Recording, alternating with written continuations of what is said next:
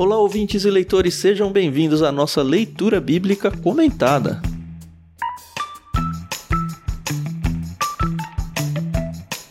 Eu sou o Thiago André Monteiro, vulgo Tan.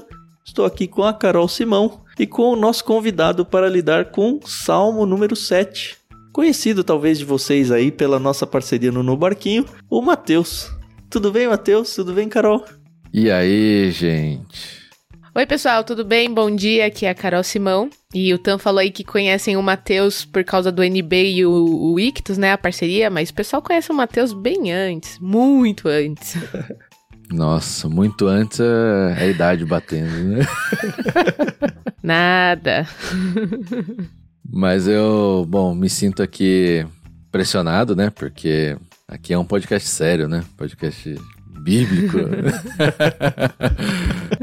Mas realmente, né? Estamos há muitos anos ali no barquinho. Alguns anos mais presentes, outros nem tanto, mas estamos aí, né? E o barquinho segue navegando e não chega nunca, né? É, então, esse ano até me corrigiram que eu falei, ah, a gente tá há 10 anos. Não, na verdade são 12 anos. É isso? 12, Olha. acho que é 12. Eu já. não tenho a menor ideia. Olha só. Mas vocês são os dos primeiros, assim, que eu vi. Entrando na adolescência. É isso aí. Mas espero corresponder às expectativas aí, se é que há alguma, né? Claro que há, como que não? Eu- Eu trouxe o pastor Matheus pra cá, como que não? Isso aí. Ixi, é, é. Olha que nem eu nem tinha essa esse título quando começamos ali, nem pretensão, nunca tive, na verdade. É, mas Deus chama, a gente vai, Matheus, é isso aí. Pois é, pois é. Não tem jeito, né? Não tem jeito. Né, Tan? Uma hora chega, né, Tan? Cara, pra Isso mim aí. não chegou. Assim, eu me formei no seminário sem pretensão nenhuma de ser pastor. Eu não tenho o dom pra lidar com pessoas, tá ligado? né? Ah, mas Deus ensina, é, viu? né? Deus ensina. Mas assim, eu gosto muito da parte de ensinar, da parte de pregar. Tanto que eu sou, enfim, prego na minha igreja, sou professor na escola bíblica. Mas a parte de lidar com o problema das pessoas, assim, cara, é um peso que eu acho que eu nem sei lidar com isso. Eu não tenho habilidade pra isso. E, assim, num certo sentido, até invejo quem tem, assim, os pastores. A gente talvez não dê o valor que eles merecem.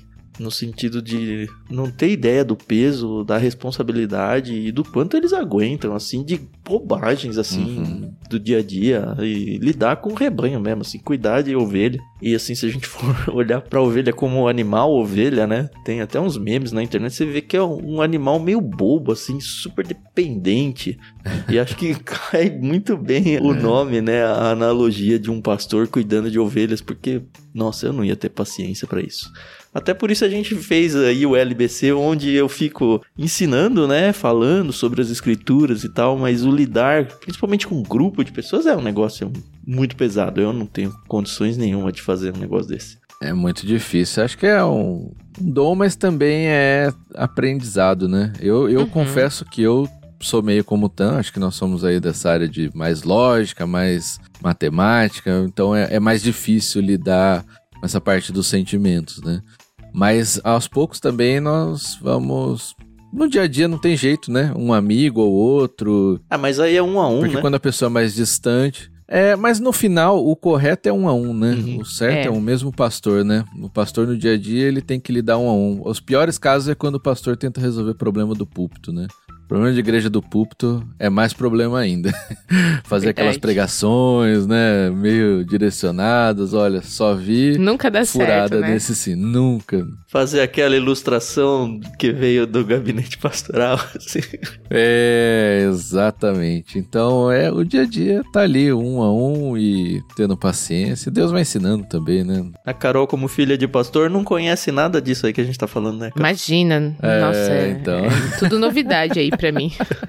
Mas eu tô nesse é, aprendizado. Eu sou pastor auxiliar, né? Não sou pastor titular de uma igreja. Ou hoje, como dizem, né? O pastor, o sênior, né? Ainda, né? Uhum. Pastor sênior da igreja. né? então, quem sabe um dia. Hoje não me sinto preparado ainda, mas quem sabe um dia aí Deus vai colocar mais essa na minha. Na não esperava conta, estar né? aqui em outro país também. Não esperava ser missionário. Não sou missionário, né? Na concepção aí da palavra, mas também tô numa outra realidade, tendo que aprender. A gente vai aprendendo, né? Uma hora É, chega lá. uma hora encaixa, né? Não, a gente tá muito feliz com a sua vinda aqui e por ter aceitado gravar Sim. um episódio aqui com o LBC. E a porta com certeza vai ficar aberta para outras participações aí, você aceitando isso aí no futuro. Mas por enquanto, muito obrigado e a gente vai então, como a gente já anunciou, para Salmo número 7. A gente decidiu quebrar esse texto em três partes. Eu vou fazer a leitura do primeiro trecho até o verso 5. A Carol vai ler do 6 até o 10. E aí o Mateus, que combina mais com a temática dele, né? Do 11 até o final. É. Lembrando que a gente faz a leitura na NVT, nova versão transformadora, da editora Mundo Cristão, que a gente agradece por ter emprestado para a gente poder usar no projeto. E lembrando também que a trilha sonora é da Maria Lídia, pianista, que também emprestou pra gente o álbum Inspiração em Três Tons dela. Olha, só um, um adendo, eu participei aí do lançamento da NVT, né? Ah, é? Na época que tinha alguma certa relevância nas internets, né? No barquinho. Oh, Agora o pessoal já não tá considerando tanto, né? Né, Jaque? Aí, mundo cristão. Naquela época você chamava pro evento, eu fui lá, tava eu, o Paulinho, tava Cid Moreira. Que legal, eu não sabia tava... disso não. Ela não chamou a gente não, hein? ali, cara. é, então, tava lá naquele lançamento, aquele coquetel, foi, foi top. Que legal. Que legal. Nossa. Tenho uma gratidão pela NVT. Ah, é sensacional. Aqui em Portugal não tô conseguindo usar tanto, né? Porque aqui eles estão mais focados naquelas traduções mais antigas, uhum. mas no Brasil uhum. era que eu usava nas pregações, nos estudos. É, ela é muito boa, a fluência dela eu curto muito, assim, de verdade. Tem sido muito uhum. legal tanto para LBC quanto para usar em EBD, esse tipo de coisa. Eu gosto bastante do que saiu aí como resultado final. A gente sabe que o pessoal que trabalhou na tradução foi uma equipe, né? Não é um, um tradutor. Sim. E pessoas assim que, pelo menos até até onde eu sei, pessoas de fé e responsabilidade aí ilibadas. Pessoas sérias, é, né? Isso. Uhum. Sim, sim, sim, sim. E é uma tradução, porque hoje tem uns é. aí que falam que a NVT é uma paráfrase. Não, não é, é uma, ah, uma tradução. Não é. Não é. É tradução. E é uma boa tradução, eu acredito. Sim, sim. Ajuda bastante realmente. as pessoas que estão chegando na igreja, eu recomendo, porque tem uma fluência muito boa. Bom, se você ficou empolgado aí, senhor ouvinte, com a NVT e não tem a sua, dentro da descrição do programa a gente tem link aí para compra. E tem, assim, edições de tudo quanto é jeito. Mais infantil, a capa, né? Mais séria, de estudo, que é muito boa. Então, qualquer uma que você resolver adquirir, parte do link que tá na descrição aí, que você abençoa também o LBC, tá bom?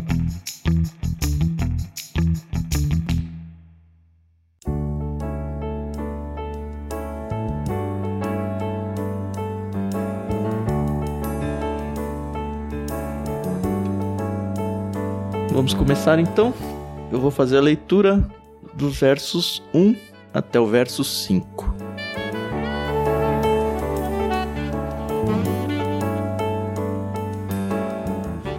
Em ti me refugio, Senhor, meu Deus. Salva-me dos que me perseguem e livra-me. Do contrário, eles me atacarão como leões e me despedaçarão, sem que ninguém me resgate. Ó Senhor meu Deus, se fiz o mal, se cometi alguma injustiça, se traí um amigo ou saqueei meu adversário sem razão, que meus inimigos me persigam e capturem, que me pisoteiem no chão e no pó arrastem minha honra.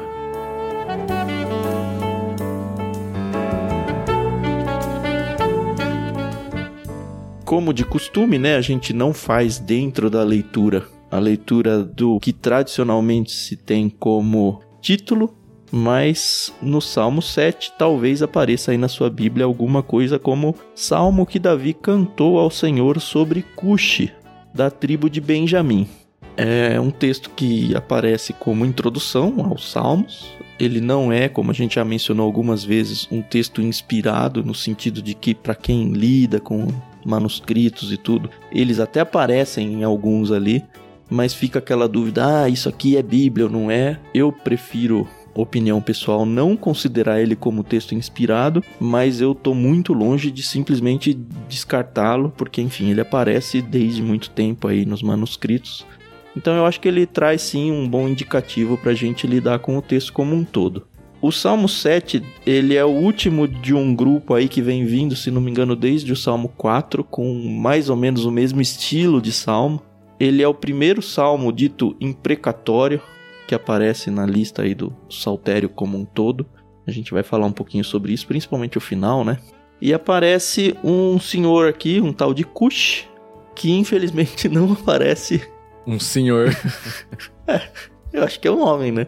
Ele era da tribo de Benjamim, ele não aparece na história, assim, se a gente for voltar lá para Samuel, onde relata a história do rei Davi e tudo. O nome Cush não aparece lá. Só que o fato dele é. ser benjamita, eu acho muito importante, porque nos remete a Saul. Saul, que foi uhum. o rei antes do Davi, era da tribo de Benjamim. E teve um fato na vida do Davi onde ele estava sendo muito perseguido por Saul antes até de Davi se tornar rei. E um episódio em específico, Saul meio que promete recompensas para quem desse informações sobre Davi, para que ele conseguisse capturá-lo e tudo mais. Então a maioria, pelo menos das pessoas que eu pesquisei, tentam levar esse salmo mais ou menos para essa época, onde provavelmente esse Cush fosse um X9 aí que vai passar uhum. informações para o Saul. Então é antes, se isso estiver certo, né? É anterior à coroação do próprio Davi. E ele está sendo perseguido aí por Saul. Eu acho que faz bastante sentido pelo conteúdo que a gente vê em Salmos mesmo. Uhum. É, eu acho que faz bastante sentido mesmo essa interpretação. Como o Tan falou, é esses títulos, apesar, assim, esses títulos eles têm uma diferença que muito provavelmente eles foram inseridos bem antes dos títulos atuais que nós temos em, por exemplo, no Novo Testamento, né? Esses títulos são muito posteriores, né? São coisas Sim. muito recentes, né? Esses uhum. títulos dos Salmos, eles já estão presentes ali há, há muitos anos já na organização dos Salmos, alguns dizem, né? Não, não se tem uma data certa. Então é possível que os rabinos, né, os escribas, quem fizesse essa, essa tradução, ou não sei se foi na Septuaginta também, né, que pode ter sido na hora da tradução para o grego, que eles acrescentaram baseado nas histórias e nos outros escritos rabínicos da época. Uhum. Então, ah. esse Cush talvez possa ser alguém que eles conheciam, talvez alguma história ou sei lá. Mas de fato a Bíblia mesmo não, não fala nada sobre esse cara. E uma outra coisa interessante é que se você está lendo esse salmo em alguma tradução mais antiga, essa introdução, ela nem fala salmo que Davi cantou, mas fala Sigaion de Davi que cantou ao Senhor. É. Uma palavra esquisita, né? Sigaion, né? É. Tem uma Bíblia de estudo que eu consultei aqui, ele fala o seguinte, eu achei muito interessante e também cabe muito pro salmo. Ela diz assim: Esse título apresenta um dos termos mais enigmáticos encontrados nas inscrições dos Salmos, um sigaion, do hebraico, de Davi. É provável que esse título esteja relacionado à ideia de perguntar-se, vacilar, mudar de direção e avançar dando voltas. Embora algumas versões o apresente como uma meditação, é mais provável que transmita emoções oscilantes ou mudanças de pensamento. Consequentemente, o termo também pode indicar a irregularidade rítmica da canção.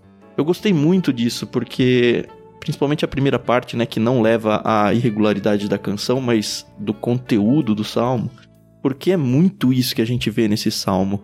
É Davi uhum. meio que vacilando mesmo e, e é assim, num certo sentido, é estranho para nós como cristãos a gente pensar, poxa, eu vou orar para Deus vacilando, eu vou duvidar.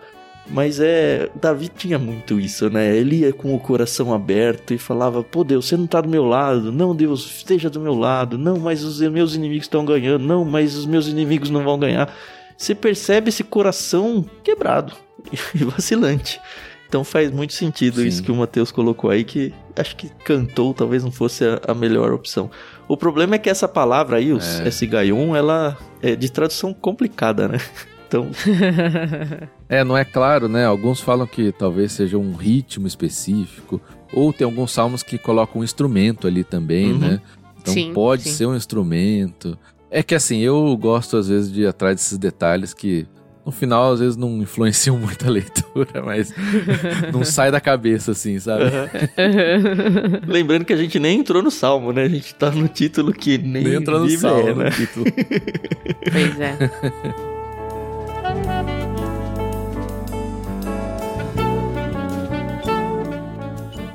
Mas é mais um salmo que Davi começa falando: Me livra, Senhor, por favor, cuida de mim. A gente tem acompanhado aí os últimos três salmos, pelo menos, que Davi ele abre falando: Ai Deus, preciso do Senhor, o negócio tá feio aqui pro meu lado. E sempre épocas diferentes da vida dele, né? Outra homem perseguido, Então. né?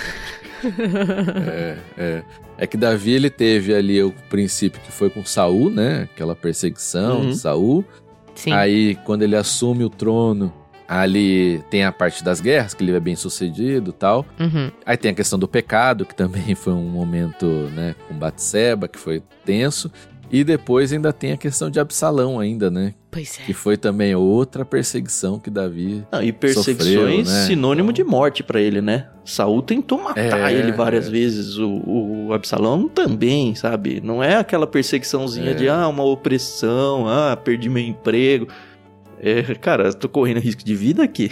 Pois é. É. Tanto é que ele coloca ali no versículo 2 já, né, que ele tá cercado como se leões fossem atacar ele e despedaçar, né? Uhum. Então, a gente lembrar que o leão é o animal ali do reino animal, um dos pouquinho mais perigoso, temidos, né? É, um pouquinho, só um pouquinho. Lembrando também que o Davi era pastor de ovelhas, e então o ataque de leões pra ele era uma realidade no sentido de que ele sabia muito bem o que era ser atacado por um leão, né? É, mas é engraçado que os ataques de leões pra ele eram coisas, me parece, comuns, né? Porque lá em, em 1 Samuel 17, que ele tá relatando quando ele vai lutar com Golias, né? Uhum. Ele fala que ele era pastor e que quando vinham leões ou ursos é, atacar o seu rebanho, ele ia e atacava e, e matava, né? Era a função dele como pastor ursos, das né? ovelhas, né? É, ele- Ah, mas olha, ele era muito corajoso. Porque ele era o menor dos sete filhos, né? E ele matava ali. Ele é mais forte que Sansão nessas horas. Não, não, não abusa, cara. O Sansão ia sem a sem o estilingue, né? É, isso aí. O Sansão ia com as mãos. né? Mas eu acho que tem muito da confiança que Davi tinha em Deus, né? Sim, Desde sim, Com sempre. certeza. Então, quando ele fala que ele vai contra Sansão, é porque ele fala: olha, Deus já me livrou de leão, de urso. Contra E Sansão. ele sabia que por ele, né? É contra Sansão, não. contra Golias, né? Tô com Sansão na cabeça. É. Ah, porque é uma, uma luta interessante, né? E. A gente deixa pra um crossover do, do No Barquinho aí. Olha, legal, temos legal. tema pro próximo programa. É. Mas ele confiava, né, realmente em Deus. E Uhum. já desde quando ele era pastor, uma atividade comum, muito simples na época, né, que não tinha nenhuma, nenhum tipo de disposição, né, era algo muito comum mesmo. Uhum.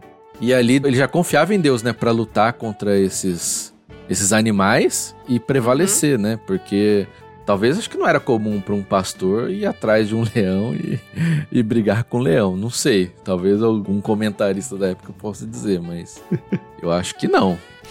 Acho que os comentaristas da época foram mortos por leões. Ou por ursos, né?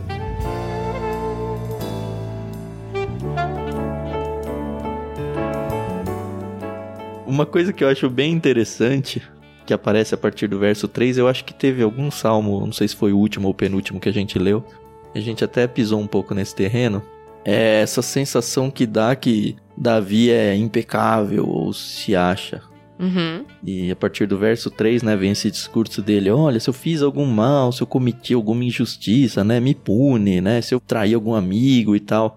Mas eu acho que a gente tem que olhar para esses textos não com, poxa, como ele era arrogante, mas, poxa, como ele sabia que ele estava sendo julgado injustamente, sabe? Ele, obviamente, sabia que ele tinha pecados, porque, enfim, todos nós temos. Mas tá descasado, assim, sabe? Tá descompassado a punição com o que ele Que vive. ele tá sofrendo, né? É, e ele fala, ó, Deus, é muito injusto. É, é isso aí, é essa, esse vacilo dele, né? Essa inconstância dele. Tá muito injusto isso que eu tô sofrendo. Inclusive, se eu não tô enxergando alguma coisa que eu fiz aí, pode me punir, não tem problema, mas eu tenho plena certeza de que tá injusto, uhum. que é uhum. demais esse peso, que meus inimigos estão agindo de um jeito que eu não mereço. E tenho tanta certeza que dentro dessa minha oração eu falo, ó, se eu fiz alguma coisa errada, desconsidera, né, esse meu pedido de ajuda, porque enfim, é a consequência natural daquilo que eu fiz. Mas eu sei que eu não fiz. Então, uhum. eu sei, eu sei que eu não fiz. E se eu fiz, não é nem se eu fiz me desculpa, né? Se eu fiz, me puna. Tamanha uhum, certeza uhum. que ele uhum. tinha de que de fato ele não tinha nada pendente, pelo menos por enquanto. É, é. os comentaristas que eu li, eu gosto de ler a, o comentário do Champlin, não sei se vocês conhecem. Sim, sim. Uhum, sim. É um comentário muito bom e ele estava falando disso de de que aqui pode ser que ele esteja se defendendo dessa acusação desse Cush especificamente, né? Sim, então, faz sentido. Seria uma acusação específica de algo que ele teria feito, porque lembrar que se foi realmente na época de Saul, Saul estava pagando para as pessoas darem informações sobre Davi, né? Sim. Então, pode ser que levantaram uma falsa acusação ali contra Davi específica, e ele está falando especificamente se defendendo dessa acusação. E de todas as maneiras, Davi era um cara que tinha um senso de justiça muito grande, né? Uhum. Até quando é o, o, seu próprio pecado lá com Batseba, né? Que o profeta chega e conta uma historinha lá, né? Olha, aconteceu isso tal. Qual que seria a punição, né? E Davi fala, morrer e tal. Ele fala, é, você que fez isso, né? Então, é, ele tinha um senso de justiça grande com relação ao, ao erro e ao pecado, né? Então uhum. é normal que ele se expresse dessa maneira, mesmo sabendo que ele tem os seus erros, seus pecados, né? Acho que não é um problema se expressar assim. Eu acho que esse senso de justiça, o bom senso, né? Hoje em dia tá em falta, a gente sabe, mas é muito interessante porque, principalmente quando a gente fala sobre o caso de Batseba, ele era o rei, né? Ele poderia muito bem ter tomado qualquer outra postura e posição e ter falado, não, eu sou rei, a partir de hoje, inclusive, isso não é mais errado aqui em Israel, pegar a esposa do outro. Mas é o que o Mateus falou, esse senso, né, que ele tinha, essa autocrítica que ele tinha, né, foi, assim, acho que fundamental no relacionamento dele com Deus, né? Uhum. É.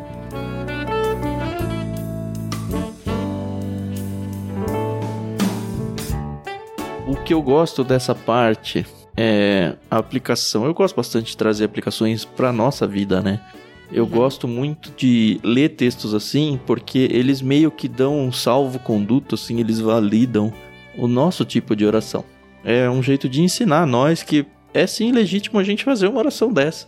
Teve até um comentarista que eu tava lendo que ele pegando essa ideia de aplicação mesmo, ele falou: "Olha, mas só toma cuidado para você ter certeza de que você é realmente inocente, no caso, e não acha que tá sendo perseguido à toa quando deveria estar sendo perseguido, né? Achei curioso ele, ele mencionar isso. Mas, uhum. assim, tem abertura pra gente conversar com Deus dessa forma, sabe? De falar, ó oh, Deus, se eu fiz alguma coisa, porque realmente soa muito mal, né? Soa muito arrogante. Imagina você numa igreja local, ó, oh, o pastor pede pra você orar e você manda uma dessa, assim, sabe? Todo mundo fala, pera lá. Mas assim, na sua oração dentro do seu quarto, você e Deus, cabe cabe isso. E não é arrogante, não soa, ó oh Deus, como eu, eu sou perfeito, como eu sou impecável. Não, não é isso. É só abrir o coração uhum. de verdade. Então, se você tem plena certeza de que, olha, eu tô sendo perseguido em qualquer contexto da sua vida aí, de uma maneira totalmente fora do que deveria, cabe sim você se juntar a seu pai e falar: pô, Deus, tá demais a coisa aqui, eu preciso do Senhor, que é para onde o Davi vai nesse texto, né? Uhum. É, eu acho que não é. A gente tem meio medo, né, dessa, dessa questão de se expor, né, de.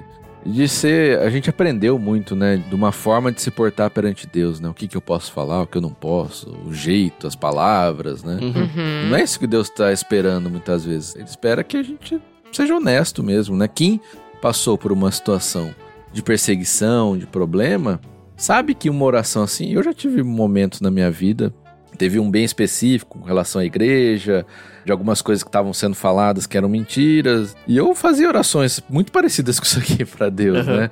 É lógico que você reconhece, Deus, eu não sou perfeito, o Senhor sabe, sabe os problemas que eu tenho, sabe os pecados, Mas, poxa, a situação aqui tá demais, é mentira, né? Estão levantando mentiras e, e só tem como depender do Senhor, né? E às vezes a gente não tem nada a fazer além de clamar a Deus, né? É, exato. E que bom que ele escuta e que bom que ele é Deus, tem poder para fazer o que for, né? É porque no final, mesmo que a situação não resolva, ele vai te consolar de alguma maneira, né? uhum. né? Ele vai te consolar.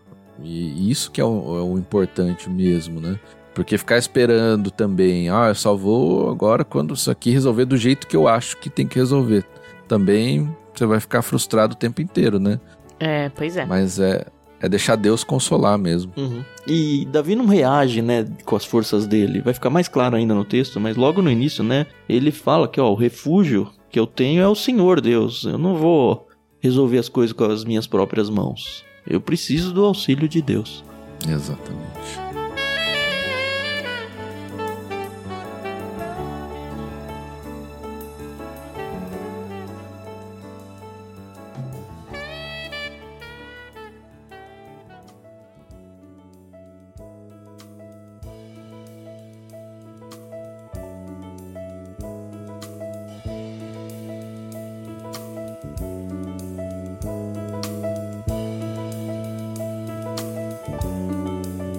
E acho que com isso a gente tem uma deixa boa para entrar no bloco 2, né, Carol?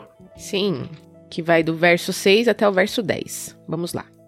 É um interlúdio agora. Isso, é para quem né, beber uma água. Ali, Tocar aquela musiquinha pausa. de interlúdio, né? Isso aí. Carol que é pianista sabe fazer interlúdios, né? Sim, sim. Tá bom, vamos lá.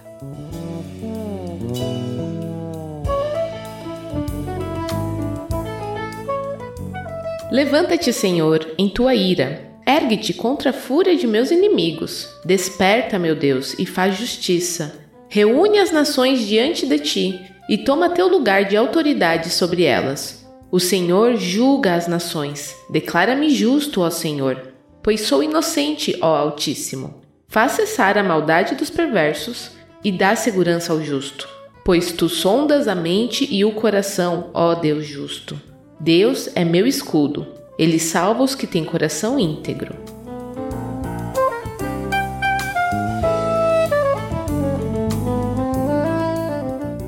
Davi tá aqui querendo no tribunal, né? Deixa o justo juiz resolver aí a parada. Esse versículo 6 me lembra um outro versículo da Bíblia, né? Tem um outro versículo que fala que o cair do homem, mas o levantar é de Deus, né? Não lembrava dele mesmo. mas esse não é da Bíblia. Ah, não é? Puxa vida. Não, mas essa ideia do levanta-te, esse chamado a Deus, ele já apareceu várias vezes em Salmos, né? A gente já destacou sim, sim, várias sim, vezes. Então, ó, é bíblico, mas não é, né?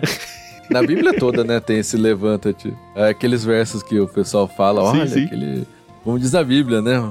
É. do homem, mas não é. tem um versículo assim, né? Mas é, é até meio ousado, né, do Davi, falar levanta-te como uma é. ordem a Deus, mas é meio que, olha, Deus, o Senhor é o juiz. Uhum. É você que tem que fazer alguma coisa, então faz, sabe?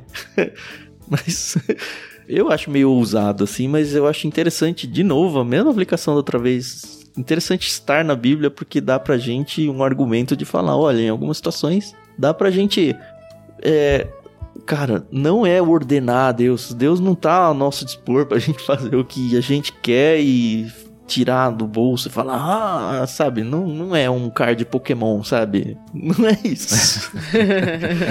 Mas é falar, olha Deus, o Senhor é isso, então age uhum. conforme aquilo que o Senhor é. E no caso aqui, Sim. ele é o juiz, ele é o poderoso, ele é a pessoa que pode se vingar, sabe? Uhum. Uhum.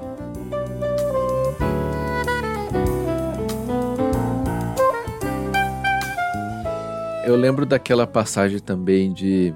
Não lembro se foi Ezequias que Deus disse que ele ia morrer. Foi Ezequias. Ele ia arrumar as coisas, né, tal. E aí Ezequias vira, olha, Senhor, lembra-te que eu, tal, e eu também, assim, falando, pô, ele falando pra Deus lembrar, né? Como se Deus esquecesse, Deus né? esquecesse, uhum. é, é, acho que é esse tipo de oração mesmo, né? Que você fala coisas assim e...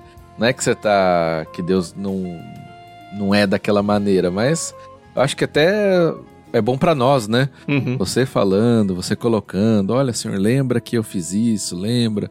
Ou levanta, Senhor, Pedir é como um pedido, né? Acho que não é uma ordem, é mais um pedidos que a gente faz, mas na angústia do momento, sai do jeito que saiu, né? Sim, é. sim. E de novo, é aquela certeza que Davi tem de que ele vai passar pelo julgamento, né? Ele vai passar pela sentença, mas que ele é inocente. Então, que tranquilidade, né? De chegar e falar assim: não, é. pode me julgar, porque eu sei do meu coração, né? É.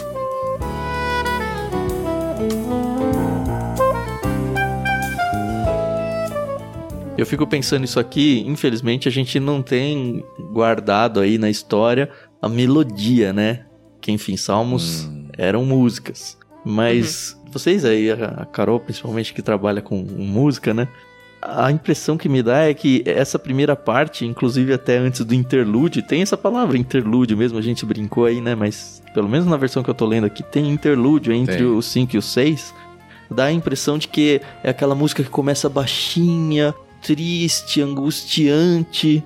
E aí vem um interlúdio onde as notas sobem e as menores viram maiores. E aí vem levanta-te, Senhor, sabe? Aquele ápice da música. Me dá muito uhum. essa sensação de que teve essa virada assim pós esse interlúdio. Não sei se isso passa na cabeça de vocês, é. mas é, é o texto assim traz muito essa ideia, né? É quando a gente lembra que é uma música mesmo, né? É um, é, quer dizer, é uma poesia, né? Uhum. É uma música que é cantada até hoje, né? Pelos judeus, eles cantam os salmos mesmo, né? Não é, não é uma figura de linguagem. Será que todos? Então, eu não sei se todos, né? É uma coisa legal que eu queria saber. É, mas de fato eles foram feitos, né? E aqui fala, né? É o salmo que Davi cantou, ou a Cigaion que Davi cantou. Então tá falando que ele cantou mesmo ao Senhor, né? Eu fico pensando até, acho que até no, no capítulo 5, que foi o cunhado da Carol, Edu, né? Sim, isso, isso. isso. É, Edu. Ele falou também uma questão de hoje que nós somos muito assim teológicos com as músicas, né? Falar, ah, as músicas é muito eu, né? Muito eu, fala Sim. de mim mesmo, né? E eu, eu sou chato com isso também, né? eu acho que em comunidade nós devemos cantar realmente ao Senhor e tal. Mas a gente vê os salmos, os salmos são isso, né? São canções, músicas que tá falando do eu, né? E aqui é Davi numa situação muito específica. E se tá registrado na Bíblia, é, é para continuar. É, então, contextualizada com a história dele, né? É. Não tem muito cara de Disney esse negócio? Tipo, tô sofrendo, tô passando uma situação e aí de repente faz uma pausa no momento assim, entra uma melodia e aí a música fala sobre o que tá acontecendo. Óbvio que a gente tá ironizando a coisa aqui, mas até a página 2 só, viu? Porque a impressão que dá é, é. olha, o Davi tava passando um negócio muito complicado aqui na vida dele e, e rompe uma música no meio disso tudo, sabe? Será que Deus não gosta uhum. desse, desse, tipo de coisa, sabe? Por que, que a gente deixou de fazer esse tipo de coisa? Tem uma frase num comentário do Spurgeon, mas ele lembra uma coisa que Lutero falava, né? Davi criou salmos e nós também faremos salmos e os cantaremos tão bem quanto possível para a honra de nosso Senhor e para revidar e zombar do diabo. E o, o, Lutero ele era muito pró música, né? Até como forma educativa é. das escrituras e tudo, né? Uhum. É, exatamente. Tanto é que Castelo Forte, né? Sim, Tá aí verdade. até hoje, né? É. Pra quem não sabe, a, a música é dele, né? Do próprio Lutero. É, a letra, né? É. E é pra gente lembrar até hoje, né, das músicas, do papel da música, né, na igreja. É claro que tem a questão da adoração, né, do louvor, de exaltar os atributos de Deus, mas tem uma questão do ensino também através uhum. da música, né? Uhum. Eu costumava falar lá na igreja, falar, olha, gente, o louvor é importante porque muitas vezes o louvor tem, sei lá, 30 minutos, 40 minutos, que é o mesmo tempo da pregação, que é sim, é 30, sim. 40 minutos. Então, olha a importância de ter músicas que vão ensinar, né? E acho que é por isso que também os judeus até hoje têm essa prática da música, né? Porque é uma forma de, de ensino, de passar a história uhum. para gerações, né? Do que aconteceu. Então, eu também fico imaginando que essas músicas estavam nos momentos chaves assim, mas era também pra gente até hoje lembrar, né? Sim. E tem uma outra coisa ainda que é o perfil das pessoas, né? Pensando nas nossas igrejas locais aí. Eu conheço várias pessoas, uma inclusive da minha família. A Renata mesmo não é um demérito, então vamos dar o um nome, né? Assim, eu sou muito mais pregação no sentido de que eu aproveito muito mais na parte de aprender prestando atenção numa pregação do que em relação à música. A Renata tem um outro perfil e não é melhor ou pior, é só diferente. Para ela, uhum. o momento de louvor, momento de música, você percebe que ela tá muito mais conectada com Deus, com a letra, com aprender sobre Deus no momento da música do que no momento da pregação. E eu acho que é bom a gente respeitar essas diferenças, né? Não é à toa que Deus deu dons e talentos diferentes, porque as pessoas são diferentes para elas atuarem de maneiras diferentes na igreja. Então nada mais natural também esperar que as pessoas elas lidam com a adoração e com a forma de aprender de maneiras diferentes também. Porque assim, se eu fosse organizar eu uma igreja hoje, eu ia falar, cara, pregação 90%, canta uma música só porque tem que ter, sabe? Mas seria muito errado da minha parte fazer isso, porque eu estaria jogando fora muita gente, no sentido de que essas pessoas precisam dessa outra parte, porque é lá que ela vai aprender o mesmo jeito que eu aprendo na outra parte. É que tudo tem que ter um equilíbrio, né? Não só as quantidades, mas o teor do que vai ser cantado, Sim. né? Então, não dá também para você ter aí uma hora só de louvor e as músicas realmente não, não trazerem absolutamente nada que vá somar com a, a comunhão, né? Então eu acho que isso tem que ser casadinho. É, tem muita igreja que faz isso que você falou, Carol. É, uhum. ah, precisa ter 20 minutos de música? Ah, toca aí, sabe? Eu acho que uhum. a igreja ganha tanto quando o pastor fala: olha, minha mensagem vai ser sobre isso, isso aqui, se junta com o Ministério sim, de Louvor, sim. vamos construir um todo aqui, vamos escolher as músicas, vamos se preocupar com a letra que ela vai ensinar, porque não é porque é uma música de crente que a letra é boa, tá? Tem um monte de porcaria uhum. por aí que ensina heresia, inclusive. Então eu uhum. acho que é sim papel do grupo pastoral, ou se for uma igreja menor, um único pastor, cuidar também da parte do ó, o que está sendo ensinado na parte da música, nas letras qual que é a interação, pensando no culto como um todo, das músicas em relação àquilo que vai ser dito daqui a pouco na mensagem, sabe? Uhum. É um processo que muitas vezes as pessoas fogem porque dá trabalho só por causa disso. É, nem é tanto trabalho, sinceramente, porque isso é que o, o Tan fez aí seminário, e quem faz seminário tem uma matéria que chama liturgia, né? Uhum. E supostamente todo pastor teria que ter feito essa matéria aí que vai ensinar essa ordem, essa ordem do culto, né? As coisas estarem interligadas, porque isso no final vai fazer sentido, né, na cabeça das pessoas e vai ajudar a fixar aquela mensagem, né? Uhum. Eu lembro uhum. que uma igreja, não vou falar qual situação, mas acontecia assim, todas as pregações do pastor, tal, independente, ele pregava várias coisas diferentes. Só que no final ele sempre acabava com a mesma música de, de pular, de dançar, de cantar, sabe? Aí eu, eu falava pra ele, mas pastor, o senhor pregou aqui sobre arrependimento, sobre a tristeza e tal. Mas no final a pessoa saiu daqui só pulando e dançando e cantando, esqueceu não o arrependimento. Não tem coerência, né? É. não, não, tem coerência na liturgia do culto, né? E, uhum. e aí você vai vendo que é importante. Não é uma chatice só, né? Porque às vezes soa como uma chatice. Ah, não. E outra, né? Ah, tem que ter liberdade do espírito, né? Vocês são igrejas mais tradicionais, não tem muito disso, né? Mas eu sou do pentecostal aqui, então tem mais essa questão da. Vamos deixar o espírito, né, agir. Tudo bem. O espírito, ele pode agir em determinados momentos no culto ali, mudando alguma direção. Eu acredito uhum. nisso, né? Sim. Olha, poxa, esse momento de adoração, essa música, ou colocar mais uma música, ou vamos orar mais, sabe? Tá todo mundo orando e Deus tá ali revelando. É como aconteceu ali na, naquela igreja recente aí, que ficou a discussão de ah, se era avivamento, avivamento ou não, né? Alborn, né? Não sei onde foi. É, Alsbury, Alborn, sei lá. Isso. Mas com uma discussão, né, tal, mas parece que começou como algo espontâneo, né? E Sim. aquele culto perdurou. Não vou julgar, né, quem tava lá e também não é nosso papel, né? Uhum. Mas é muitas vezes também pensar que o Espírito Santo ele vai nos inspirar a criar a liturgia do culto também, né? Sim. Eu acho que as duas coisas andam juntas, né? Ele não precisa esperar acontecer o culto para no culto, sabe? Uhum. É, acho que tudo tem que estar tá caminhando mesmo na uhum. direção de Deus, né? Lembrando uhum, que Deus é um Deus de ordem também, né? Ele fala sobre Sim. isso quando ele vai falar, por exemplo, sobre o dom de línguas. A gente chega lá um dia, mas o próprio Deus, assim, pensando na adoração e no contexto, não é do interesse dele transformar aquilo numa catarse coletiva, numa loucura. Uhum. Ele quer um culto ordenado. E o que o Mateus falou bem, assim, o Espírito Santo, ele vai levar a igreja, ou pelo menos deveria, né? A igreja deveria permitir isso, levar para onde o Deus quer.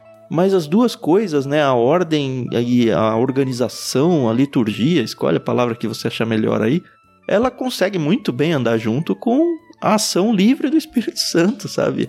Sim, exatamente.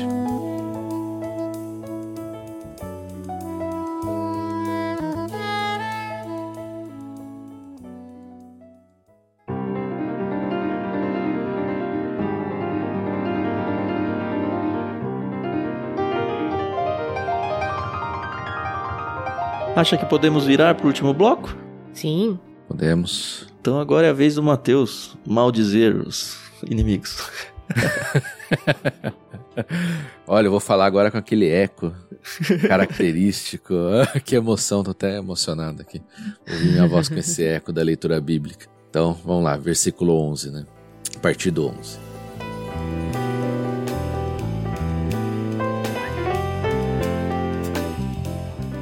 Deus é justo juiz. Todos os dias ele mostra sua ira contra os perversos. Se eles não se arrependerem, Deus afiará sua espada, armará seu arco para disparar, preparará suas armas mortais e acenderá suas flechas com fogo. Sim, o perverso gera o mal, concebe o sofrimento e dá à luz a mentira.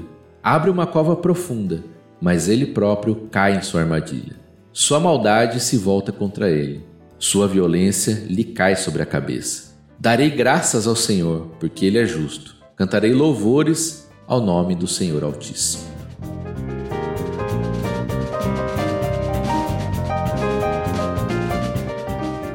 Pesado, hein? Pesado. Sim, sim. É. Cara, a gente exaltou pra caramba a NVT, né? No começo do episódio. E ela coloca o verso 11 como Deus é justo juiz todos os dias, ele mostra sua ira contra os perversos. Enfim, não vou julgar a tradução em si, até porque eu não tenho condições nem acadêmicas para fazer isso. Mas esse é um texto que eu gosto muito nas traduções antigas. E eu vou ler aqui na Almeida Revista e atualizada. Ele diz: Deus é justo juiz, Deus que sente indignação todos os dias. Se não me engano, tem outras que falam Deus que se ira todos os dias. E eu tô trazendo isso porque, cara, imagina como é ser Deus olhando pro mundo de hoje. Assim, cara, é.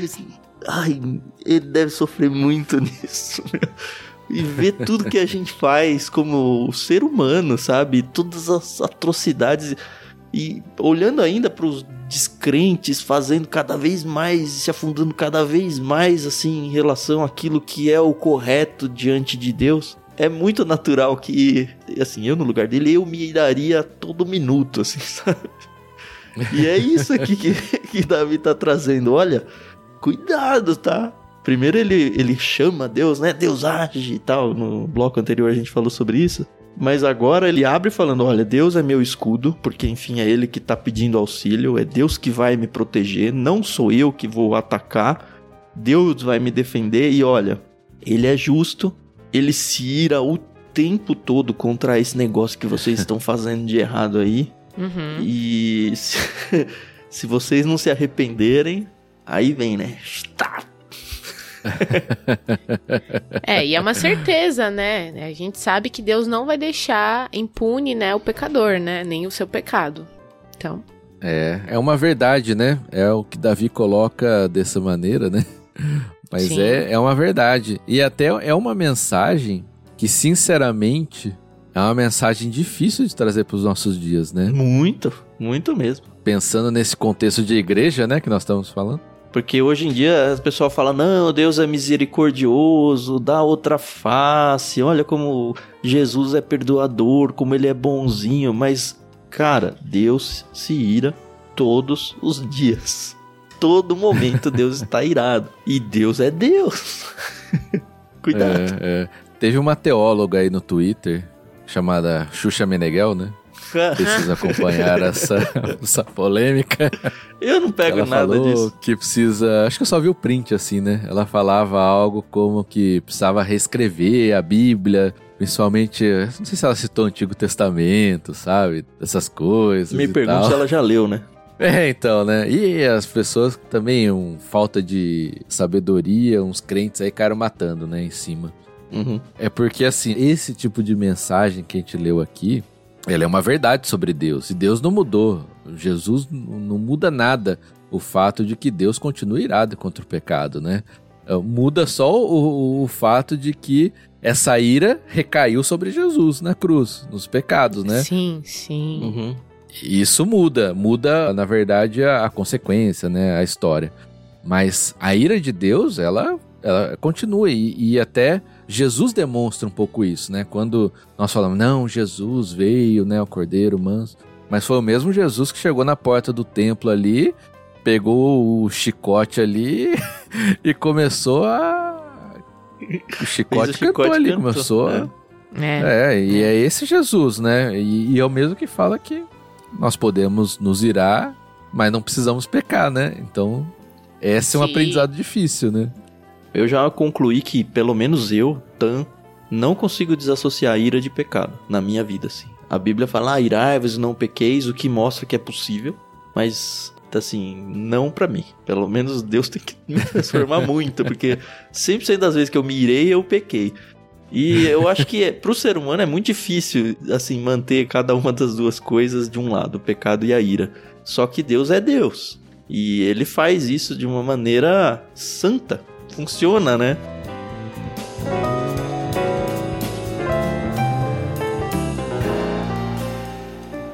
É interessante no verso 14 essa analogia à gestação, né? Porque a ira ela não vem assim à toa solta, ela é a resposta, né? A reação a algo. Você percebe aqui no verso 14, sim, o perverso gera o mal, ele falando das pessoas más que estão perseguindo Davi, né?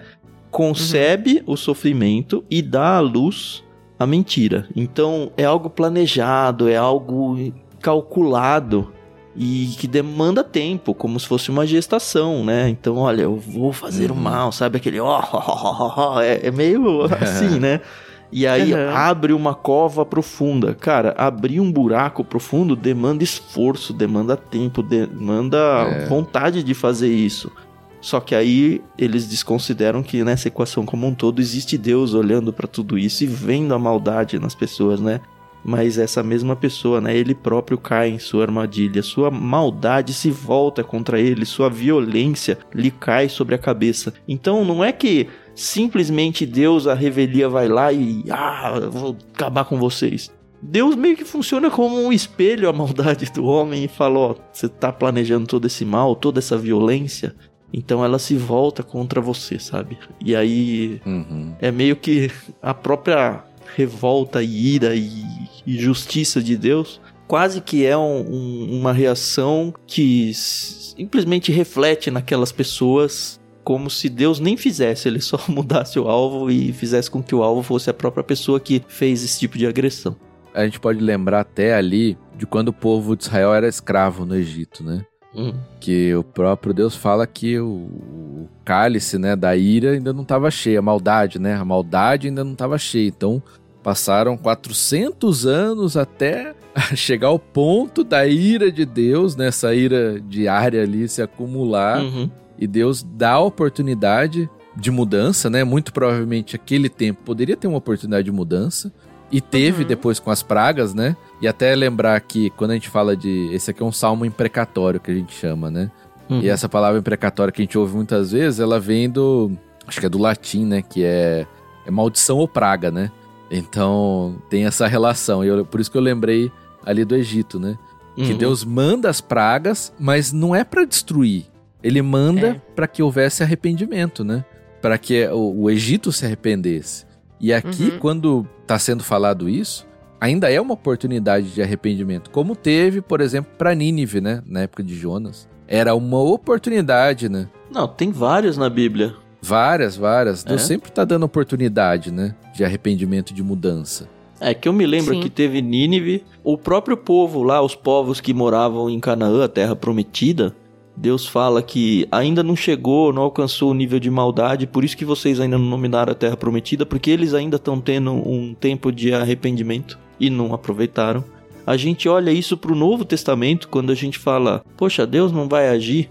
E Deus fala, não, por enquanto eu tô dando uma oportunidade de arrependimento. Mas chega o dia da ira, Uhum. e aí não tem mais arrependimento, né? Quando chegou a ira para o Egito, acabou o tempo de arrependimento, agora É. vem as pragas. Deus fala, olha, eu fiz isso para que todo mundo em volta veja o meu poder. E eu, na minha cabeça, quando eu leio aquilo, eu tô pensando até no povo de Canaã, porque eles sabiam, cara, o grande Sim. Egito sofreu desse jeito e esse povo tá vindo pra cá, vamos se arrepender. Não fizeram, sabe? E nós estamos fazendo hoje em dia? Aí jogo pra vocês pensarem a respeito.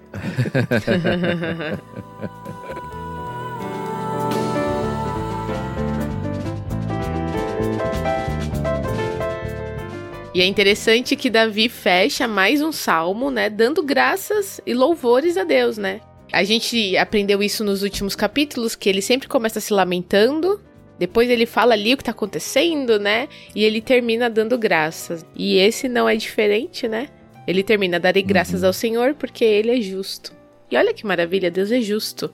né? Ele é justo. E, é e se você parar pra pensar nisso, não existe uma pessoa 100% justa. Teve Jesus, né? Mas aqui é, na época de Davi ele ainda não tinha vindo. Mas não existe um ser humano justo, né? E é tão bom pensar que a gente tá debaixo da graça, né? E da justiça de Deus. E isso pelo menos me conforta bastante, entendeu? Que bom que te conforta, Uhum. porque eu tava pensando aqui, Carol, É. porque ele é justo, dependendo de como nós estamos, pode ser um grande alívio ou ou não, É, ou então. um grande receio, né? Fala, puxa, Deus é justo, né? É, Cuidado.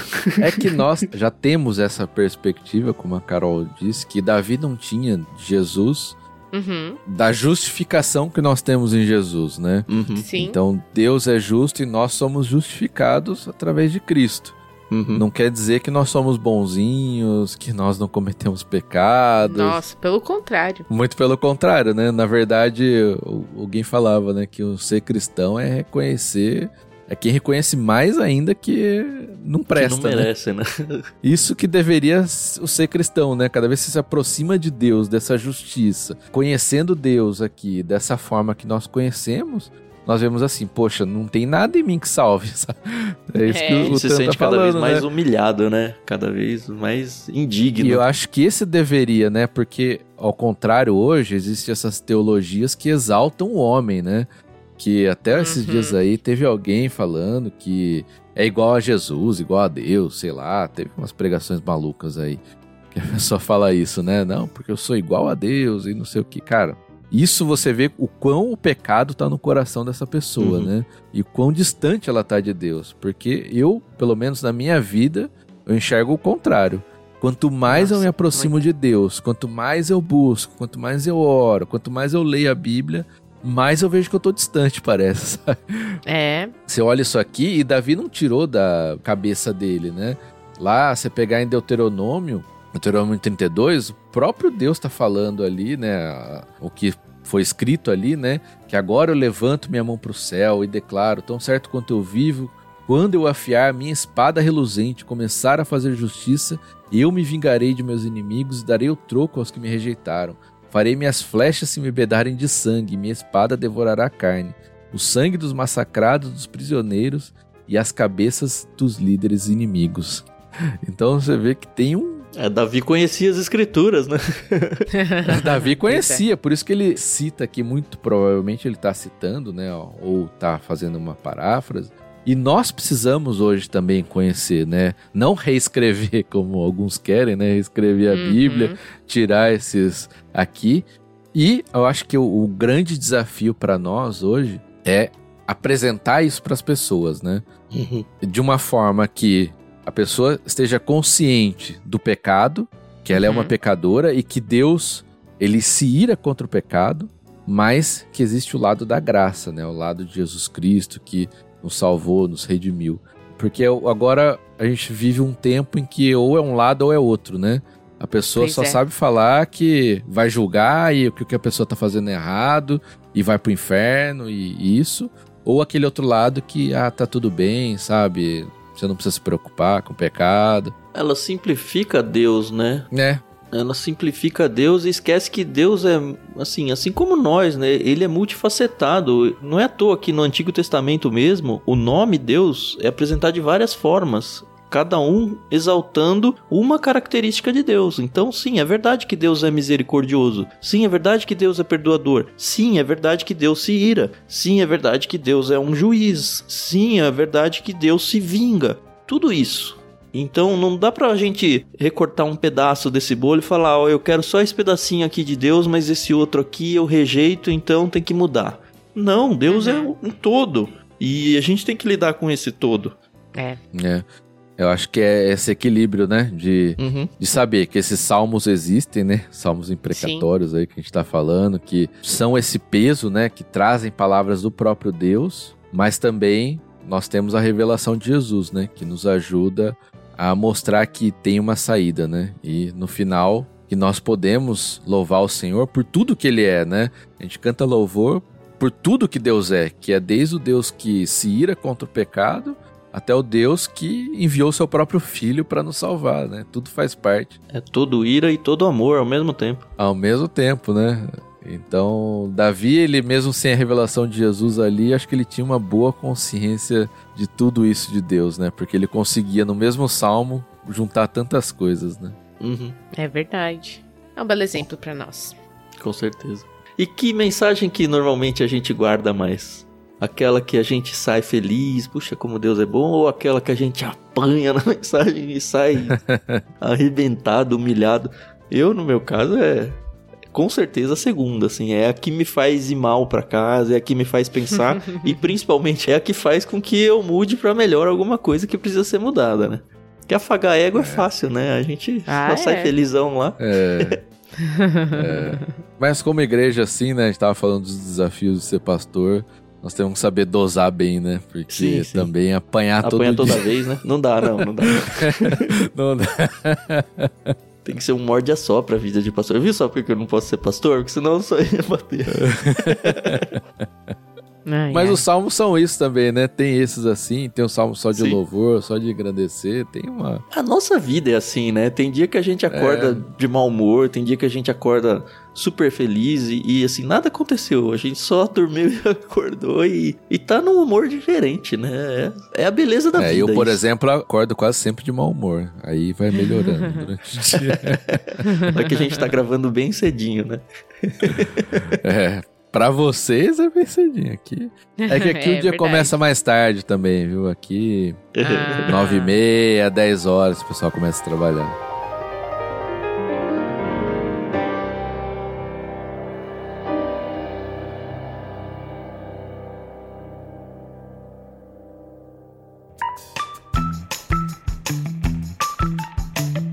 Muito bom. Com isso a gente termina esse ato de três salmos. A gente veio do estudo do livro de Oséias, a gente vai entrar agora no livro de Efésios, com a volta do pastor Tiago Moreira, que já tinha gravado Gênesis e Lucas com a gente. Então, para quem tá com saudade dele, aí vai ter uma oportunidade de. Olha, ele volta? Vai voltar. Ele volta para Efésios. É que oh, ele tá fazendo um doutorado top. agora.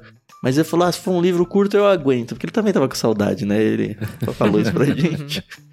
Aí ele vai voltar para Efésios e depois ele volta pro doutorado dele, sei lá até quando. Mas a gente quer sempre manter as pessoas que a gente gosta por perto. E apesar do seu mau humor, viu, Matheus? A gente gosta de você também. e vai querer você por perto aí no futuro de novo. Sim. Foi muito certeza. legal receber você aqui. Acho que agregou demais ao projeto. Eu, particularmente, fico mais feliz ainda porque eu tenho o LBC como um legado para minha vida e é um legado que eu quero daqui muitos anos olhar para trás e falar: olha, as pessoas que participaram aqui são importantes para mim e eu pude trazê-las, nem que seja num único episódio, para ter como memória assim da vida mesmo. Poxa, olha, que legal que essa pessoa que eu prezo tanto conseguiu dividir com a gente essa experiência. Então agradeço muito a sua participação, Matheus. Que Deus abençoe muito aí o seu ministério. Não sei se ele tem planos para que você se torne um dia pastor titular aí, mas que você faça muita diferença aí num país que a gente sabe que tá cada vez mais precisando ouvir do evangelho, dado a total não é nem desprezo, né? É total é bem desprezo, é bem Não ligam mesmo. As pessoas ignorarem, assim, sabe? As pessoas estarem é. alheias ao evangelho. Então, de repente, você pode ser uma luz aí nesse meio e que com certeza não é à toa que Deus move as peças no tabuleiro e a gente é só isso, né? Para Deus nós somos Amém. peças que espero eu que sejam colocadas nos lugares e nos momentos certos aí da vida. Amém, amém. E eu agradeço o convite, foi bom. Eu já falei pro Tan que o LBC é um podcast que eu ouço mesmo, já me ajudou em criar várias pregações aí, ah, usar várias ilustrações. e é de verdade mesmo, porque uns insights que vão aparecendo aí no meio, olha, isso aqui é uma pregação, às vezes quase inteira ali a estrutura, viu? Não, mas para quem é ouvinte, eu realmente incentivo, assim, não se sinta mal por usar não, tá? A gente tá estudando aqui para a glória de Deus, para que as pessoas, os cristãos, a igreja como um todo, use isso de maneira que Deus quiser usar, sabe? Então, se realmente Deus está falando no seu coração e você tem a oportunidade de usar esse conteúdo para levar para sua igreja local, usando suas palavras aí, fique super à vontade, tá? Boa, é isso mesmo. Beleza, senhores ouvintes, muito obrigado por estarem com a gente mais uma vez. Não se esqueçam que a gente tem um espaço no nosso Discord, onde a gente faz a leitura da Bíblia, a gente organiza outras leituras coletivas, a gente faz a transmissão das gravações do podcast para que você possa assistir ao vivo.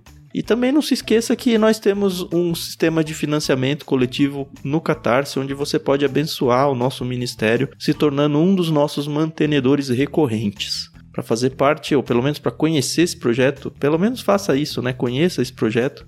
Acesse catarse.me barra ictus, tem aí na descrição do programa. E faça parte também, ajude a gente a continuar existindo aí por muitos anos. Obrigado, Carol. Obrigado mais uma vez, Matheus. E até semana que vem. Tchau, tchau. Isso aí, pessoal. Muito obrigada pela paciência, audiência. A gente se ouve aí no próximo episódio. Até mais. Tchau. Tem que ser o tchau clássico, né? É.